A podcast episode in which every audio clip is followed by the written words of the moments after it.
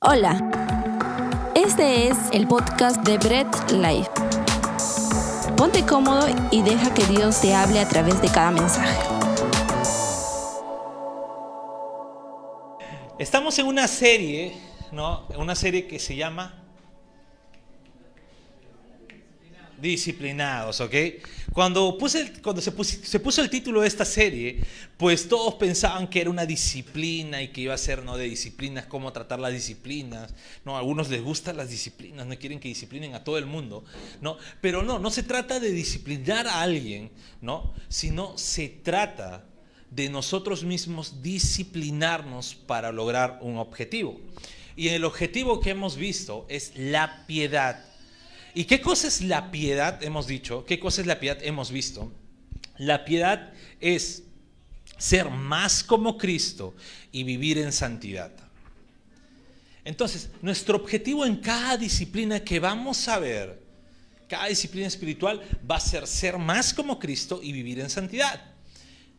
Ya hemos visto una excelente prédica de cómo alimentarnos de la palabra. David Trinidad lo, lo expuso el domingo pasado. Y pues cuando hablamos eh, de alimentarnos de palabra, debemos entender algo. Es la disciplina espiritual, vamos a poder decirlo, la más importante. Porque cuando nos alimentamos de palabra, nos vamos directo a la Biblia. Y recordemos algo, la Biblia es la palabra de Dios es lo que estamos 100% seguros de que Dios habló, habla y seguirá hablando. Entonces, una de las disciplinas más importantes o de mayor importancia que debemos tener es la alimentarnos de la palabra. ¿Por qué? Porque Dios nos habla a través de su palabra.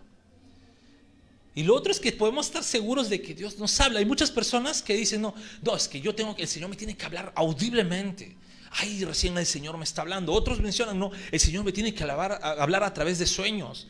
Otros no, quiero que el pastor me diga lo que el Señor tiene que decirme a mí. Pues no seamos tan necios, abramos la Biblia. El Señor nos habla a través de su palabra. Queremos que Dios nos hable y no recurrimos a la fuente de su palabra, que es la Biblia. Entonces, una de las disciplinas más importantes es alimentarnos de la palabra de Dios. Y cuando hablamos de importancia no me estoy refiriendo a jerarquías o simplemente exclusividad, porque muchos dicen, ah, ya, me voy a dedicar a la palabra de Dios y se olvidan de los demás. Hay muchos que dicen, no se van y ponen, se ponen a estudiar y se ponen a leer la Biblia. Se ponen a estudiar grandes teólogos y están ahí alimentándose de palabra, pero dejan de lado lo demás. Y no, no se trata de poner jerarquías ni exclusividad en las disciplinas espirituales, sino es que debemos tener siempre cómo empezar a ser disciplinados. Y como les digo, en alimentarnos de la palabra, pues sí está, eh, no es una disciplina aislada, es muy importante, pero no es aislada. Yo no puedo solamente alimentarme de la palabra, sino esta disciplina va a venir de la que podríamos decir, ¿no? entre comillas, la segunda disciplina más importante, que es la oración. Y si vamos a disciplinarnos en oración, ¿ok? ¿Cómo nos disciplinamos? Cuando hacemos algo constantemente. ¿No? Y a los que, por ejemplo, no nos gusta, a ver, de repente, los que nos gusta ver algunas series, nos damos unas maratónicas de serie no, algunos tres, cuatro capítulos por día. ¿Verdad? Están haciendo los quehaceres de la casa y se ponen a ver ahí las novelas. Ya que en Netflix hay varias novelas, pues, uff, Netflix está contento con algunas hermanas y algunos hermanos. Pero bueno, nos tiramos unas maratónicas, nos quedamos hasta la noche. Yo les cuento un secreto. Cuando estoy con mi esposa y de repente nos pegamos con una serie, mi esposa en la noche me dice, vemos, me dice, ya, terminamos de ver como que era muy interesante, que ese es el gancho, me dice, me hace así, un hito más. Y ese un hito más se transforma en un hito más y a veces nos quedamos hasta, las, hasta muy tarde. No quiero decir la hora. Lo bueno es que al día siguiente sí nos despertamos con los quehaceres. Y gracias a Dios no estamos pegados en ninguna serie ahorita. Ya acabamos la que habíamos pegado. Pero ven, entonces nos tiramos unas maratónicas y cuando vamos a tratar de la oración, en ser disciplinados en oración, vamos a hablar, esta palabra no sé si la he inventado yo, pero vamos a hablar de una oratónica. ¿Ok? Nos vamos a disciplinar, no nos vamos a lanzar una maratón de Netflix, no nos vamos a lanzar una maratón de Disney, nos vamos a lanzar una hora tónica, en donde vamos a estar disciplinados en oración. ¿Ok? Entonces, si vemos noticias, ¿no? Y nos ponemos sobre todo los que, los que les gustan todas estas cosas de conspiraciones, estas cosas del espacio, del universo, y se ponen a ver TikToks ahí, sus TikToks son puros, así de, de lo que no deberían ver los humanos, parte 1, parte 100, ¿ok? Y nos ponemos a ver todo ello, pues vamos a saber que la NASA y organizaciones similares estudian todas las ondas de radio que vienen desde el espacio. Y incluso salen las noticias, se escuchó onda de radio que viene aproximadamente de 100.000 años luz en el espacio. Y empiezan a salir las portadas, no estamos solos en el universo. Nos invaden, salen los periódicos más, más, más chichas, ¿no? Nos invaden. ¿No? Otros dicen, ¿para qué mandamos onda? Estamos tan tranquilos, ahora nos van a, van a saber que estamos aquí, van a venir, nos van a invadir. Y empezamos a conspirar y todo por una simple señal de radio que viene desde el espacio. Y saben, estas señales ni siquiera son señales de radio como las que podemos tener dentro de nuestro propio eh, mundo, en los cuales tú puedes escuchar a través de las ondas de radio, puedes escuchar transmisiones, puedes comunicarte con otras personas puedes tener mil, mil, mil, funciones con respecto a las ondas. Las ondas de radio que provienen del espacio son tan débiles como cuando una pequeña gotita de lluvia cae al suelo. Así de débiles son esas ondas de radio. No son fuertes. No pesan. No son ondas de radio que de repente podemos decir, wow, con eso podemos comunicarnos directo. Son muy débiles y se alegran por ello. Y sabes, hay un medio de comunicación tan poderoso, hay un medio, medio de comunicación que transciende los límites del universo. Y hay un medio de comunicación que está en donde nosotros estemos, que se llama oración. Y lo lamentable es que hay muchos cristianos profesos, muchos que dicen ser cristianos, que cuando les preguntas cómo va tu tiempo de oración, te dicen, ahí vamos a ir dándole. ¿Sabe cuál es lo peor? Que yo soy uno de esos cristianos, que cuando le pregunto por su tiempo de oración digo, trato y no puedo.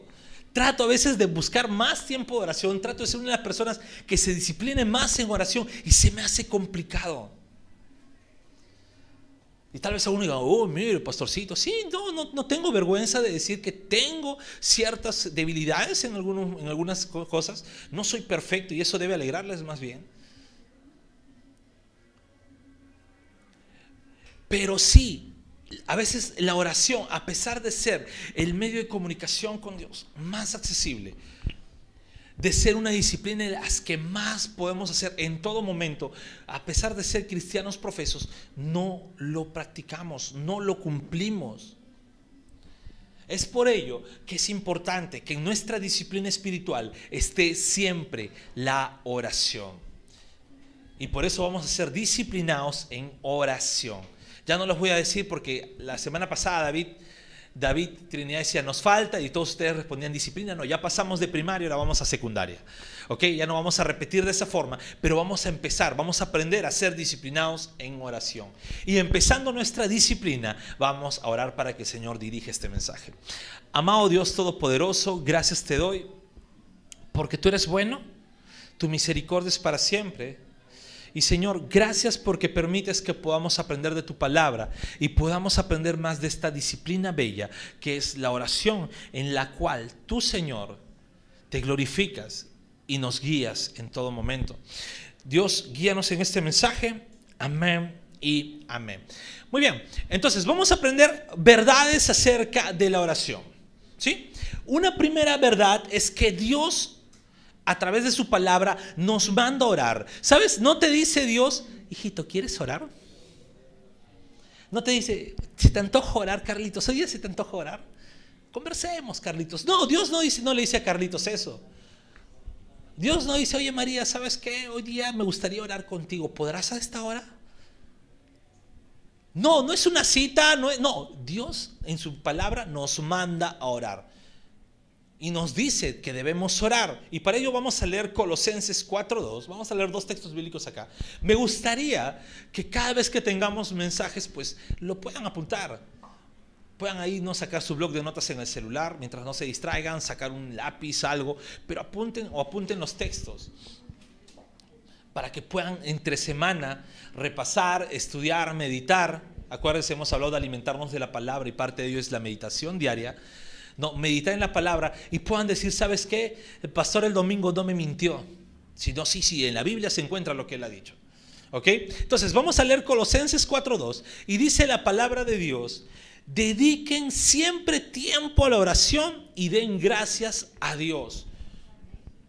¿Ok? Acá no dice cuando puedan, acá no dice en las circunstancias, cuando ustedes pasen circunstancias difíciles, oren. No, aquí dice dediquen siempre tiempo a la oración y den gracias a Dios. Cuando nos habla de siempre, no es a veces, es siempre. Cuando nos habla de siempre, no es cuando se nos dé la gana. ¿Sabes? Esto no es un café que puedes tomar cuando se te dé la gana, aunque a mí me dan ganas de tomar café en todo momento, pero no es eso, ni es un helado, ni es un chocolate que puedes decir, uy, se me antojó un chocolate. O de repente hoy día, ¿no? Se me antojó cenar eso, ¿no? Y de repente algunos ya están planificando, terminando la iglesia nos vamos a cenar tal cosa. Nos vamos por las salitas, nos vamos por el pollito, nos vamos por las pizzas, por los maquis, me llevan, ¿ok? Pero no, no, no, no, no, no, no se trata de un antojo. Dice Dios en su palabra, dediquen siempre tiempo a la oración. Siempre. Y pues da un pequeño tip más dándole gracias, ¿no? Como diciendo, si vas a dedicarle tiempo a la oración, que no sean solamente reclamos. Porque tenemos la mala costumbre de cuando dedicamos tiempo a la oración, es para presentarle todos nuestros reclamos y quejas al Señor. Y pensamos que orar a Dios es, escribir en un libro de reclamaciones. Sino, presentémonos siempre en oración al Señor, dándole gracias. Y en Primera de Tesalonicenses 5, 17, es un texto cortísimo, es un texto chiquito, que todos se la saben en la Reina Valera, pero no lo voy a leer en la Reina Valera esta vez. Y dice 1 Tesalonicenses 5, 17, oren en todo momento. Miren, estos dos textos que hemos leído son mandatos directos, no son sugerencias, no son preguntas, no son por ahí, ¿no? A ver si, deseas antojos, son mandatos directos. Oren en todo momento. Dediquen siempre tiempo a la oración. Mira, si esto no te dice algo, pues no sé qué te puede decir. Si esto de repente no te dice algo como por decir, sabes que ahora sí voy a tener que meterme tiempo de oración, aunque sea que te provoquen ganas de orar, no importa Tal vez por ahora que no sea como la dieta que siempre prometemos los lunes, que vamos a fallar, pero al menos que se nos antoje decir, si la palabra me dice, voy a empezar, voy a empezar, y no digo el lunes, sino voy a empezar hoy. Voy a empezar a dedicar tiempo a la oración, voy a orar siempre, Señor, voy a orar en todo momento. Si eso no te provoca, estos mandatos directos, ya no sé qué podría provocarte orar. Porque si la misma palabra de Dios no trasciende tu vida para llevarte a la oración, pues yo puedo decir muchas palabras, puedo, como diríamos en buen peruano, florearte bien y no se te van a dar las ganas de orar. Porque es la palabra de Dios la que trasciende nuestras vidas. Y hay una frase de Martín Lutero que me encanta, que es así como la ocupación de un sastre es hacer ropa así como la de un zapatero es reparar los zapatos, la ocupación de un cristiano es la oración. Me encanta esa frase. La ocupación de todo cristiano debe ser la oración. Otra verdad es que la oración es una invitación del rey. Yo sé que no puedo poner este ejemplo ahorita en las circunstancias en que estamos en nuestro querido país con respecto a sus gobernantes. Pero pongamos en las circunstancias que el presidente que más admiremos, ¿no? El presidente que, que ahorita digamos, yo quisiera que este presidente esté en mi país. No voy a decir el nombre porque no le quiero hacer cherry. Pero si te enviamos ese presidente y ese presidente nos invita a conversar con él, yo creo que ninguno de nosotros diríamos no. O ya no, que no sea el presidente, de repente algunos son apolíticos, sino de repente eh, el, a ver, un referente que ustedes tengan, que ustedes digan, wow, este es uno de mis referentes, cómo admiro a esta persona, este hombre, esta mujer, y que les invitasen ¿no? Por ahí yo sé que están diciendo Cristiano Ronaldo. Pero que les invitasen ¿no? a conversar. Pues yo creo que ninguno se negaría porque diría, wow, incluso saltaría, hoy me está invitando, ¿no? Ya veo a mi cuñado, me está invitando Cristiano Ronaldo, baby, me está invitando Cristiano Ronaldo y estaría feliz yendo a buscar, ¿no? Se peinaría bien, se arreglaría mejor que en su boda, creo yo, porque le está invitando a su referente. Sánchez. Pero eso es lo que pasa cuando Dios nos dice que oremos, es la invitación de un rey. Porque la Biblia es clara y leamos Hebreos 4:16, versículo que todos conocemos, un versículo clave en la palabra, y lo voy a leer, dice así, así que cuando tengamos alguna necesidad, acerquémonos con confianza al trono de Dios él nos ayudará porque es bueno y nos ama. Cuando habla de trono, no quiere decir que Dios está cansado y está aplastado diciendo, ah, estoy cansado, venga a mi trono. No, cuando habla de trono, cuando la Biblia menciona el trono de Dios, está diciendo que Dios es rey por sobre todas las cosas. Y lo que nos dice con respecto a la oración es que cuando tengamos necesidad, podemos acercarnos a ese rey a ese rey a presentar nuestras necesidades, a presentar lo que nos aflige, a presentar nuestra vida. Y no estamos yendo simplemente a conversar con un amigo que es nuestro amigo, a conversar con un padre que es nuestro padre, sino un rey que es soberano sobre todo el universo. Entonces, el tiempo de oración debe ser eso. Wow, es el mismo rey de reyes quien me está invitando a conversar con él y que está abiertamente las 24 horas, los 7 días a la semana, presto a escucharme. Si tú ahorita quieres sacar cita, creo que con el alcalde de tu municipio, no podrías si te manda a un segundo. Es más, cuando te vas a casar de forma civil, ni siquiera el alcalde va. Siempre va un representante. ¿Por qué? Porque no va a tener tiempo para ti. Pero déjame decirte algo. El rey más importante del universo el rey por sobre todas las cosas, el soberano Dios, el creador de todo, Él te presta atención en cualquier momento. Así que acércate confiadamente al trono de la gracia de Dios. Y si una tercera verdad es que Dios espera que tú ores. Dios cuando nos transforma, Dios cuando nos da una nueva vida, Dios cuando llega a nosotros, Él da por sentado que así como todo bebe, ¿no? Y aprovechando que está Benjamín acá, así como todo bebe, llora para reflejar sus necesidades y es natural. Nadie le puede decir nada a un bebé, porque es natural en él. Nadie estaría suficientemente loco de querer un bebé que recién ha nacido, tiene pocos meses y le cállate, ¿no? Porque es natural. Así de natural debe ser la reacción de un cristiano con respecto a la oración, que su primera necesidad deba ser orar. Y Dios espera eso. Por eso que cuando Cristo hablaba con sus discípulos, siempre les daba por sentado que en algún momento orarían. Y vamos a leer Mateo 6 del versículo 5 al versículo 7. No vamos a hacer una exégesis de, este, de este texto, pero vamos a ver la intención de cómo Cristo comunicaba o lo que Cristo quiere comunicar y por qué Cristo daba por sentado que sus discípulos iban a orar.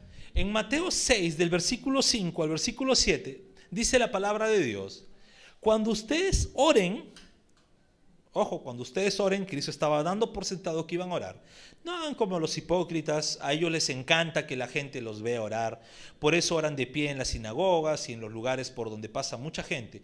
Pueden estar seguros de que no tendrán otra recompensa. Y luego vuelve a decir, cuando alguno de ustedes ore, nuevamente estando por sentado que van a orar, háganlo a solas, vaya a su cuarto, cierre la puerta y hable allí en secreto con Dios. Su Padre, pues Él da lo que se le pide en secreto.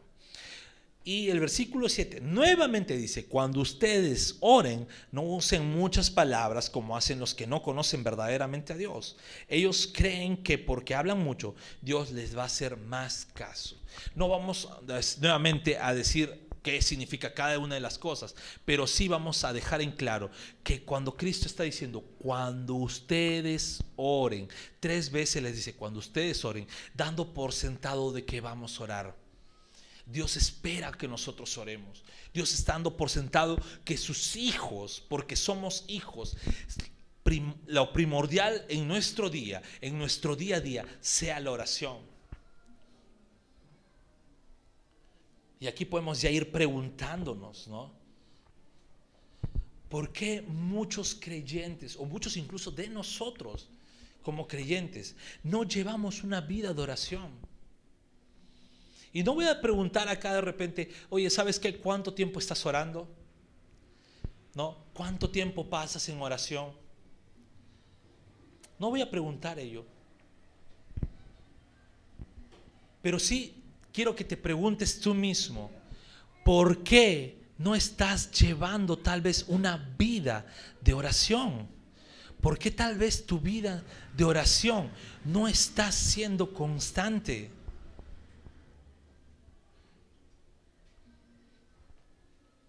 ¿Por qué tu vida de oración no está siendo como lo normal que debería ser de un cristiano? yo te voy a dar algunas cosas de repente y por ahí te puedes identificar y yo también me identifico con muchas de estas. Lo primero es que no estamos llevando una vida de oración porque no estamos planificando nuestro tiempo de oración. Y hay un dicho, ¿no? Cuando no tiendes tu cama, lo primero que debemos hacer al despertar es tender nuestra cama.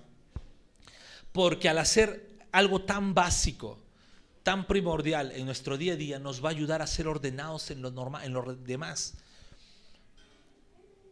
Y de la misma forma como cristianos, lo primero que debemos hacer es presentarnos en oración a Dios, algo que sea completamente natural. Si esta disciplina no la ponemos en práctica, pues lo de, las demás disciplinas van a ser muy complicadas en hacerla.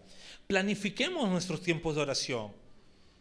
Si te levantas a las justas, para irte a trabajar, pues planifica despertar un poco antes y de repente con algo intencional.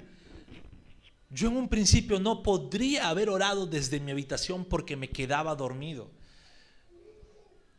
Y hoy con los awake que tenemos todo de lunes a sábado a las 6 de la mañana, oro desde mi cuarto con cara de zombie, la verdad, pero ya estoy ya un poquito más más fuerte en despertarme a orar y no quedarme dormido. Antes no, antes despertaba. Voy a orar, 5 de la mañana, decía, sí Señor, voy a orar. Me desperté al fin, gracias Dios, y volví a dormir. No daba más. Me sentía feliz porque al menos había agradecido al Señor. Pero no daba más. Pero planifiquemos nuestro día de oración, planifiquemos de repente, no solamente en las mañanas, sino en la tarde, ¿sabes qué? En mi horario de almuerzo me dan una hora de almorzar, pues no creo que te demores una hora masticando. Te queda una media hora, pues Señor, diez minutos luego de almorzar voy a orar. Al finalizar el día. O incluso, ¿sabes qué, Señor? Te voy a orar y voy a concentrarme en oración en todo mi trayecto del viaje en el bus. Planifiquemos nuestros tiempos de oración. Y ese es uno de los, de los, de los motivos por los cuales muchos creyentes no llevan una vida de oración. Otro de los motivos es por las dudas que se originan. A veces que queremos que la respuesta de Dios sea instantánea. A veces queremos que la respuesta, ¿sabes qué? Que oremos y a los 60 segundos Dios te responda. Oramos, Señor, hazme millonario y ya queremos que nos caiga un millón de soles del, cielo, ¿no? Y cuando no pasa eso, Señor, ¿por qué no tengo mis millones? Como decía un orador por ahí.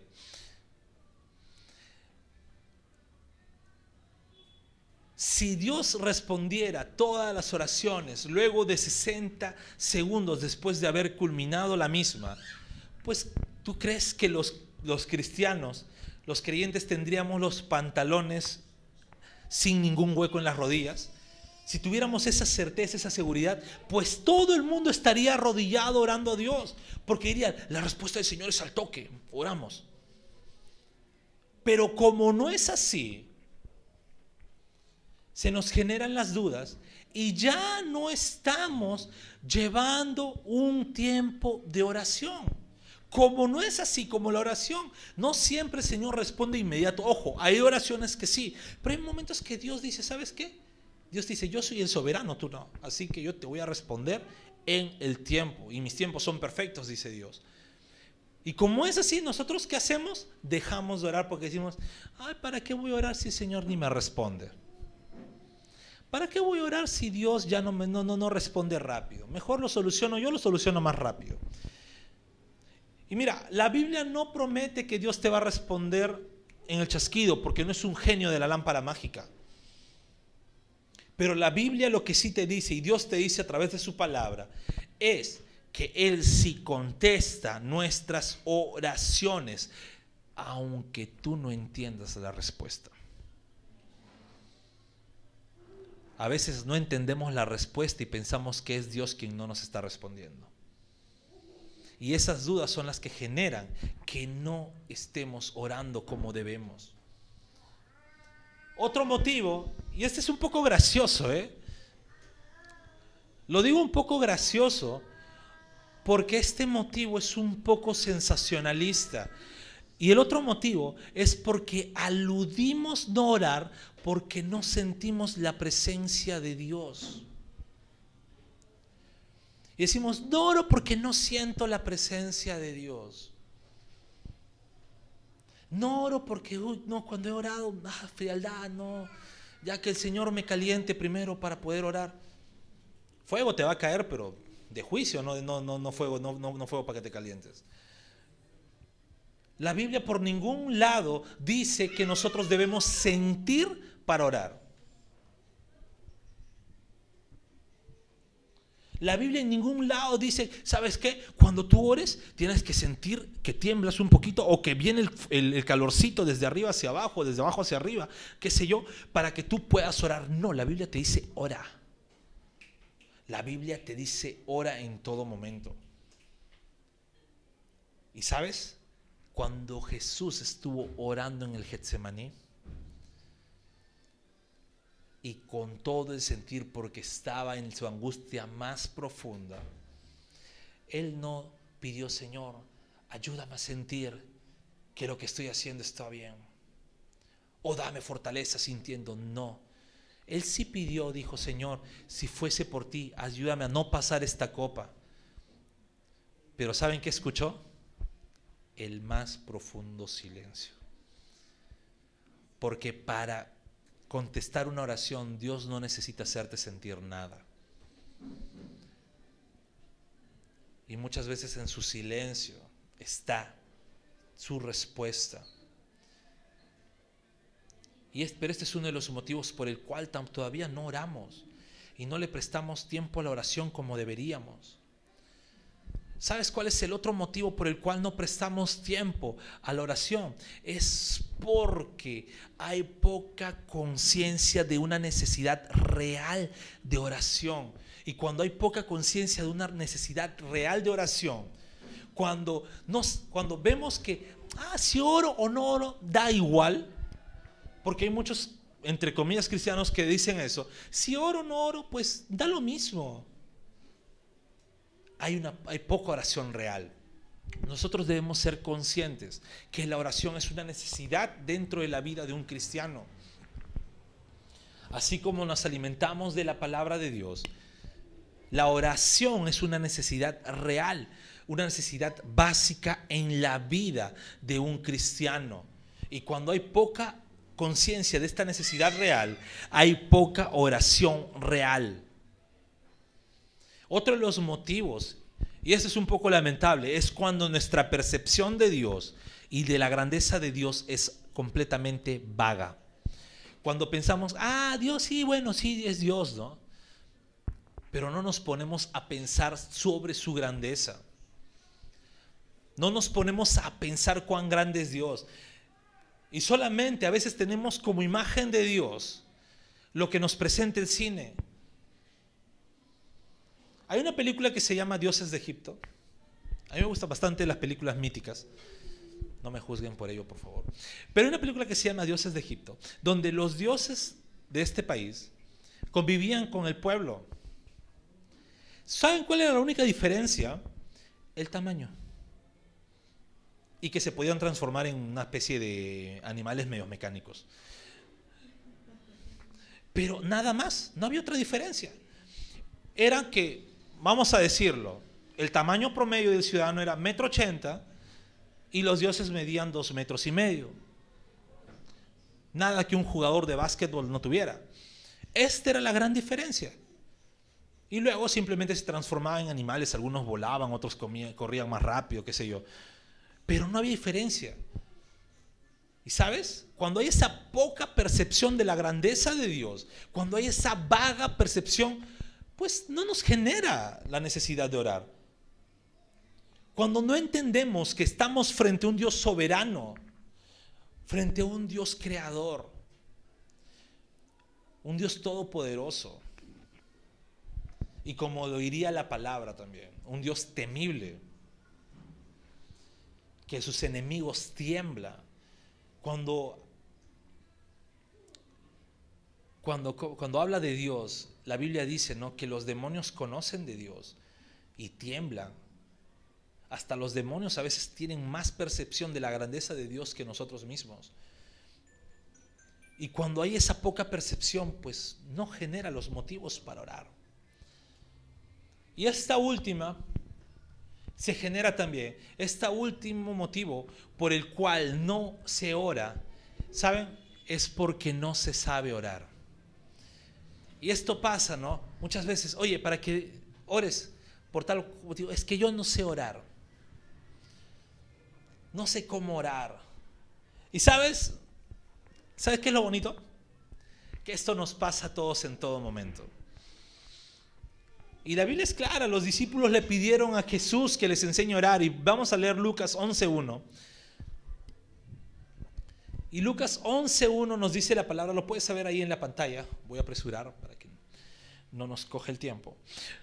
Lucas 11.1 dice, un día Jesús fue a cierto lugar para orar.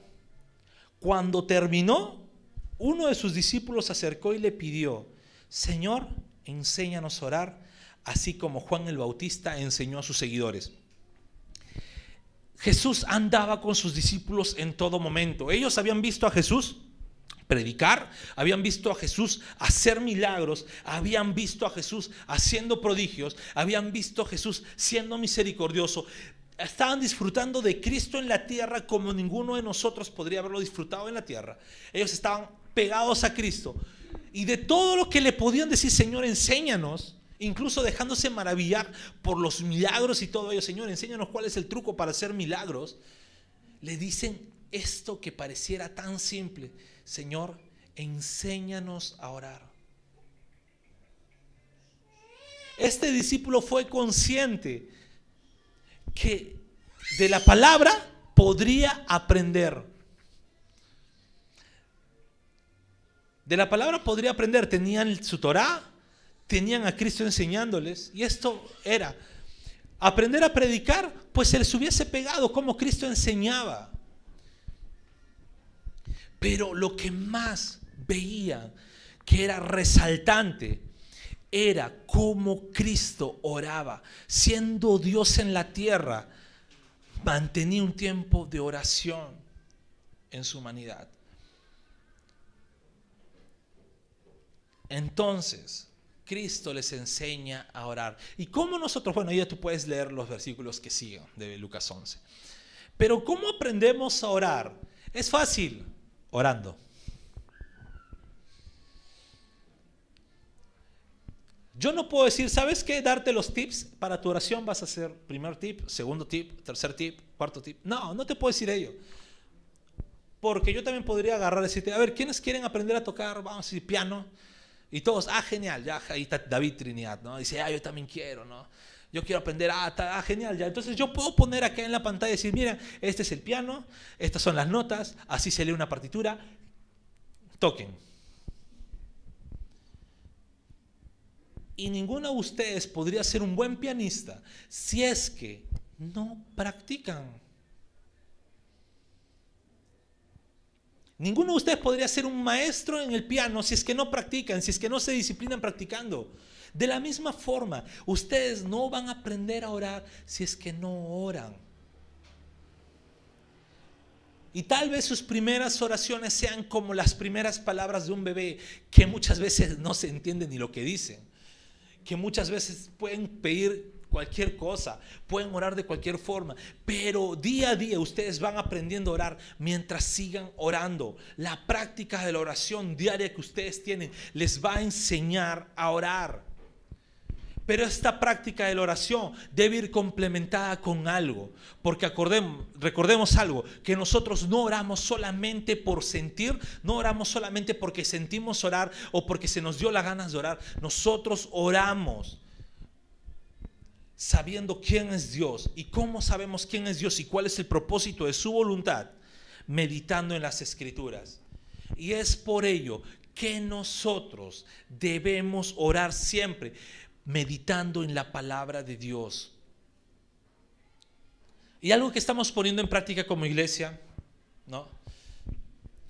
Es en todas las mañanas que tenemos oración, a las 6 de la mañana, pues lo primero que hacemos es meditamos en la palabra. Tenemos un tiempo de meditación en la palabra y luego sale la oración. Y es así como podemos aprender a orar. Leemos la palabra de Dios, nos enfocamos en lo que el Señor nos está hablando y pues ahí tenemos eso para poder orar, aprovechar ese recurso para poder orar. Orar por la grandeza de lo que el Señor nos habla en su palabra. Orar por lo que nos está confrontando. Tal vez nos confronta y poder corregir ciertas áreas de nuestra vida. Orar en ello. Meditando en la palabra es donde podemos aprender a orar. De igual forma, orando con otras personas.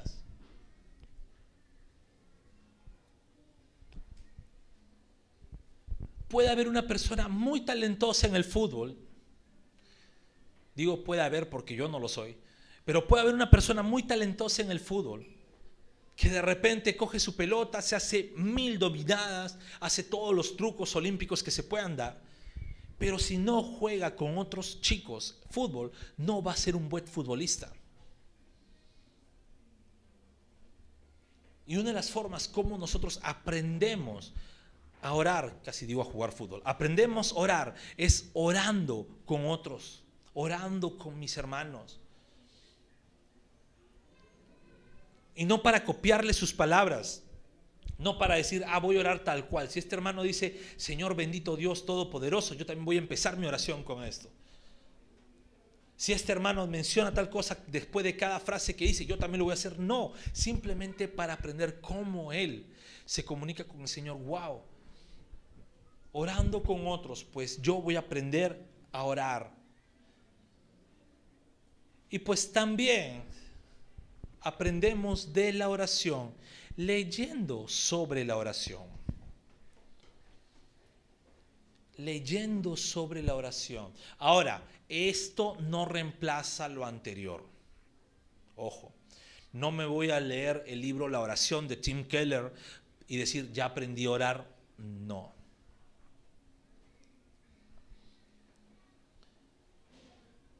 sino yo tengo que estar en constante oración, meditando en las escrituras, orando con mis demás hermanos, para poder aprender a orar.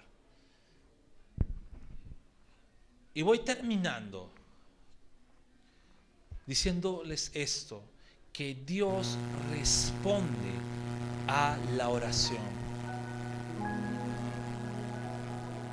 Dios siempre responde a la oración. Dios no te dice que te va a responder como el genio de la lámpara mágica, haciendo esto y que va a aparecer todo lo que tú has pedido. Dios no te dice que tú oras por tu problema y tu problema va a desaparecer.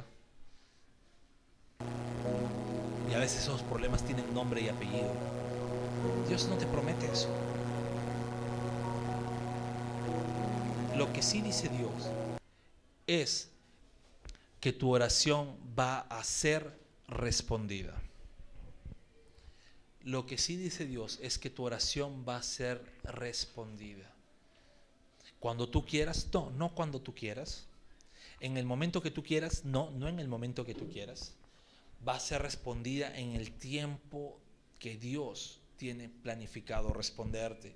Y vamos a leer un último texto y es Mateo 7, del versículo 7 al versículo 8.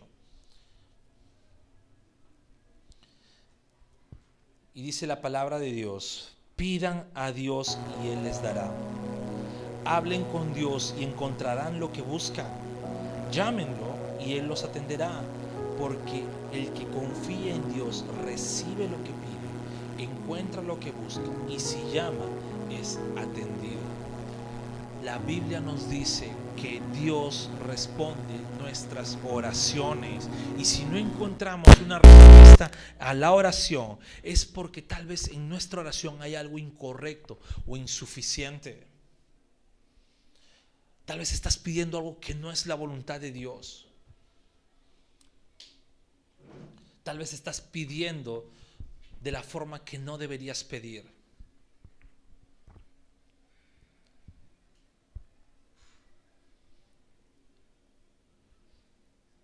Tal vez muchas veces dicen, no, pero yo estoy pidiendo que me quite esta enfermedad, que no es la voluntad de Dios que me quite esta enfermedad. Pues voy a ser un poco drástico, tal vez no. Porque tal vez al quitarte esa enfermedad, al quitarte o quitarte algún problema, tú te aprovechas de la libertad y te olvidas de Dios. Y tal vez ese problema es ese medio de la gracia de Dios por el cual te tiene a ti con Él. Ay, pero qué malo es Dios para dejarme con ese problema. Mucho más malo sería quitarte el problema y alejarte de su presencia.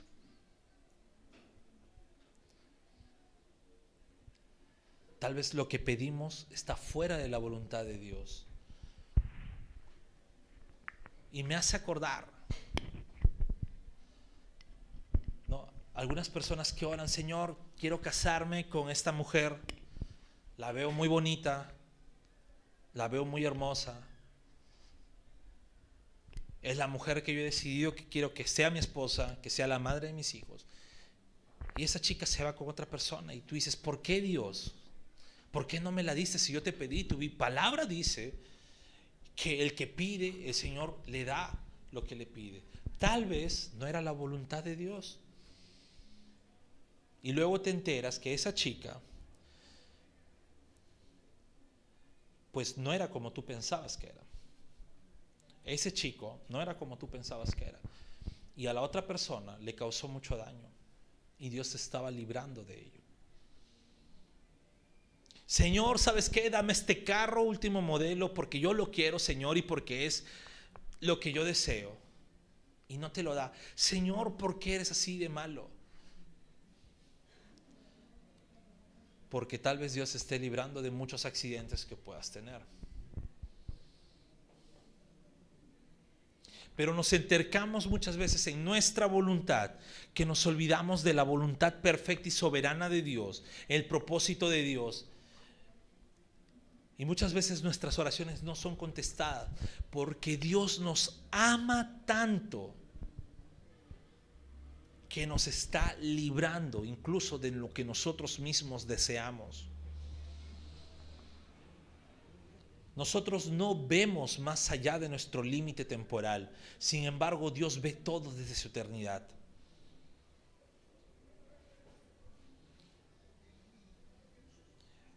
Cuando Dios no responde,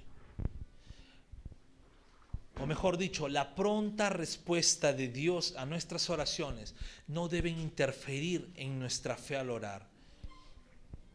Si Dios no responde a tu oración, si Dios no está respondiendo a tu oración, o es porque no estás pidiendo correctamente y tú puedes decir, ¿sabes qué? Voy a autoanalizar, voy a ver si lo que estoy pidiendo está dentro o no de la voluntad de Dios. O también debo ponerme a pensar y a ver, tal vez el Señor ya me respondió y me está respondiendo con su silencio. Y yo no lo estaba entendiendo. O sabes, puede ser también que Dios está diciendo, sí te lo voy a dar, pero sígueme orando. Porque para darte algo, quiero asegurarme que lo que te dé no va a ser por encima de lo que yo soy. Porque muchas veces oramos con tanto afán por algo que cuando Dios nos lo entrega nos olvidamos de Él y lo ponemos en segundo lugar. Y es por eso que Dios dice, sígueme pidiendo, porque mientras más ores, más mueres a tu carne, y mientras más mueres a tu carne, más me glorifico yo. Entonces, prosigamos a seguir orando en todo momento como hijos de Dios, oremos, planifiquemos nuestro tiempo de oración, oremos con otros, aprovechemos cada momento de oración que tenemos como iglesia, aprovechemos cada tiempo de oración que podamos tener personalmente, meditemos en la palabra y a través de lo que hemos meditado, oremos al Señor. Seamos pacientes en su respuesta, sea pronta o sea a lo mucho, seamos fervientes en ello. Oremos en todo momento. Eso es lo que nos toca como hijos de Dios, como cristianos.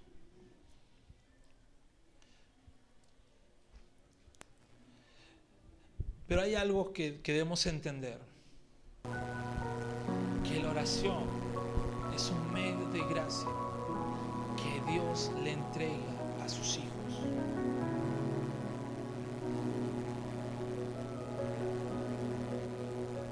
Cuando me refiero que Dios le entrega a sus hijos este medio de gracia, debo ponerme a pensar qué debo ser para ser su hijo. ¿Qué debo entender para ser hijo de Dios? Ser hijo de Dios no es simplemente venir a la iglesia. Ser hijo de Dios no es simplemente dejar de hacer cosas que yo creo que están mal o ser hijo de Dios no significa solamente hacer cosas que yo creo que estén bien. Ser hijos de Dios nos lleva a reconocer estábamos condenados por nuestros pecados, por nuestras transgresiones, por más buena persona que pueda ser, por más buena persona que tal vez crea ser Si no ser hijo de Dios significa que estamos condenados, pero Cristo vino a quitarnos de esa condenación. Cristo Jesús vino a librarnos de esa condenación. Se tomó nuestro lugar, se puso en nuestro lugar. Y gracias a ese sacrificio es por el cual nosotros podemos acercarnos confiadamente al trono de la gracia de Dios.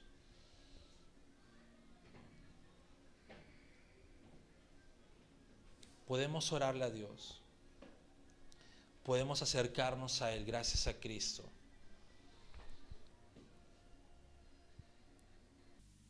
Gracias por escuchar el mensaje de hoy y no olvides compartirlo. Síguenos en nuestras redes sociales, Instagram, arroba Bread Life Family, Facebook Bread Life.